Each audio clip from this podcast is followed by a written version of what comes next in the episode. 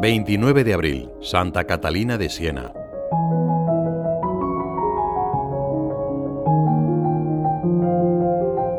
En la fiesta de hoy, la liturgia de la Iglesia pone en nuestros labios la siguiente oración.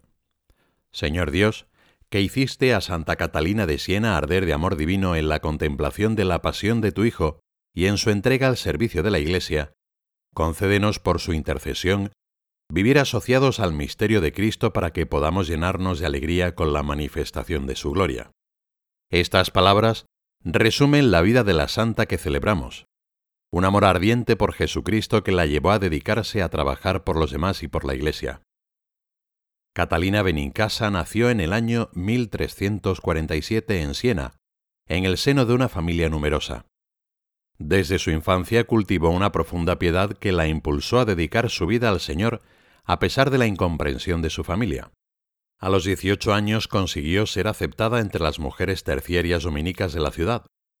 Siguió viviendo en casa de sus padres, llevando una intensa vida de oración en medio del lógico ajetreo de una familia con muchos hijos. A los 21 años, Catalina tuvo una experiencia que marcaría para siempre su vida.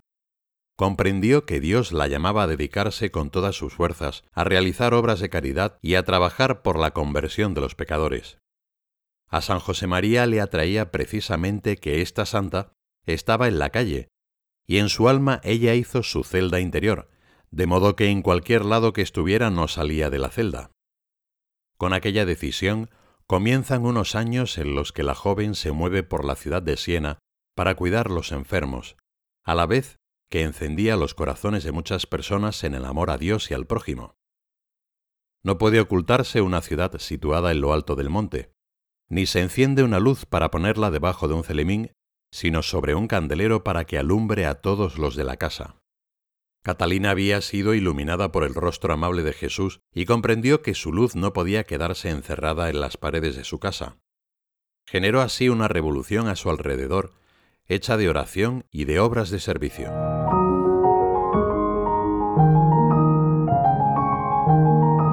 Tanto en el epistolario de Santa Catalina como en su conocida obra El diálogo, llama la atención la armonía entre doctrina y experiencia mística, sobre todo si tenemos en cuenta que la santa no había podido recibir una formación cultural amplia. Acudió, sin embargo, desde muy joven a la predicación de los padres dominicos en su ciudad. Allí escuchaba con atención las explicaciones de la Escritura, los ejemplos de las vidas de los santos o las catequesis sobre la fe. Pasado el tiempo, también alimentaría su vida interior con la orientación de un director espiritual del lugar. En Santa Catalina se cumplen aquellas palabras que Jesús pronunció un día, lleno de gozo. Yo te alabo, Padre, Señor del cielo y de la tierra, porque has ocultado estas cosas a los sabios y prudentes y las has revelado a los pequeños. La verdadera sabiduría también viene del corazón, no es solamente entender ideas. Si tú sabes muchas cosas pero tienes el corazón cerrado, tú no eres sabio. Jesús dice que los misterios de su Padre han sido revelados a los pequeños, a los que se abren con confianza a su palabra de salvación, sienten la necesidad de Él y esperan todo de Él. Tienen el corazón abierto y confiado hacia el Señor. Santa Catalina acogió las luces que el Señor le iba concediendo y así alcanzó un profundo conocimiento del misterio de Dios. Oh inestimable, dulcísima caridad, escribe. ¿Quién no se enardece con tanto amor? ¿Qué corazón puede resistir sin desfallecer? Tú, abismo de caridad, parece que enloqueces por tus criaturas, como si no pudieses vivir sin ellas, aunque seas un Dios que no precisa de nosotros. Por nuestras buenas obras no crece tu grandeza, porque no puedes sufrir mutación. De nuestro mal no se te sigue daño, porque eres el sumo y eterno bien. ¿Quién te mueve a tanta misericordia? Llevada por esa intensa contemplación, la Santa de Siena comunicaba el amor de Dios a la gente que tenía a su alrededor. Comenzó por quienes se reunían para escucharla y para ser alentados en su vida espiritual. Pero ese desbordarse de su vida interior no acabó ahí. Pasados los años dirigiría cartas a numerosas personas, muchas de ellas personajes públicos de la época. No pocas veces sus misivas iban acompañadas de llamadas a vivir de manera coherente con el Evangelio y a buscar la voluntad divina. De su relación íntima con Jesús, sacaba la energía para hablar de Dios con claridad y dulzura.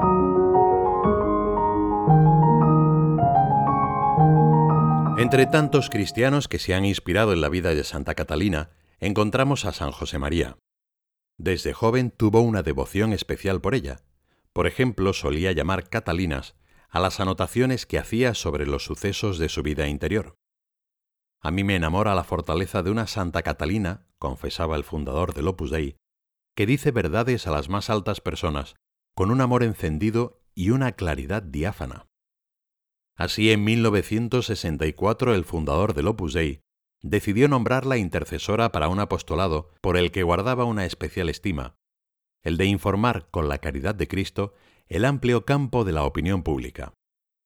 Jesús es la verdad que ilumina a todo hombre y lo rescata de la oscuridad. Ofrecer esta luz a los demás, procurando tenerla encendida primero en nuestra vida, es una de las obras de misericordia.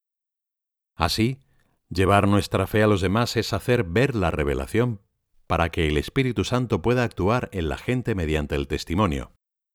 Como testigo, con el servicio. El servicio es un modo de vivir. Si digo que soy cristiano y vivo como tal, eso atrae. La fe debe ser transmitida, no para convencer, sino para ofrecer un tesoro. Santa Catalina, antes de exhortar a alguien a acercarse más a la fe, había pasado mucho tiempo cuidando a los enfermos de su ciudad. La misma caridad que la llevó a dedicarse a los más necesitados, la movió después a escribir cartas en las que invitaba a ser fieles hijos de la Iglesia. La credibilidad de su mensaje se apoyaba en una vida en la que resplandecía el amor a Dios y al prójimo.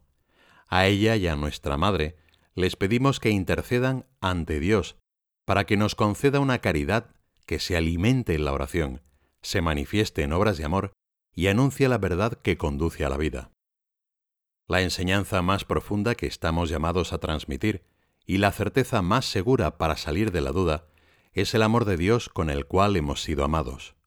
Un amor grande, gratuito y dado para siempre. Dios nunca da marcha atrás con su amor.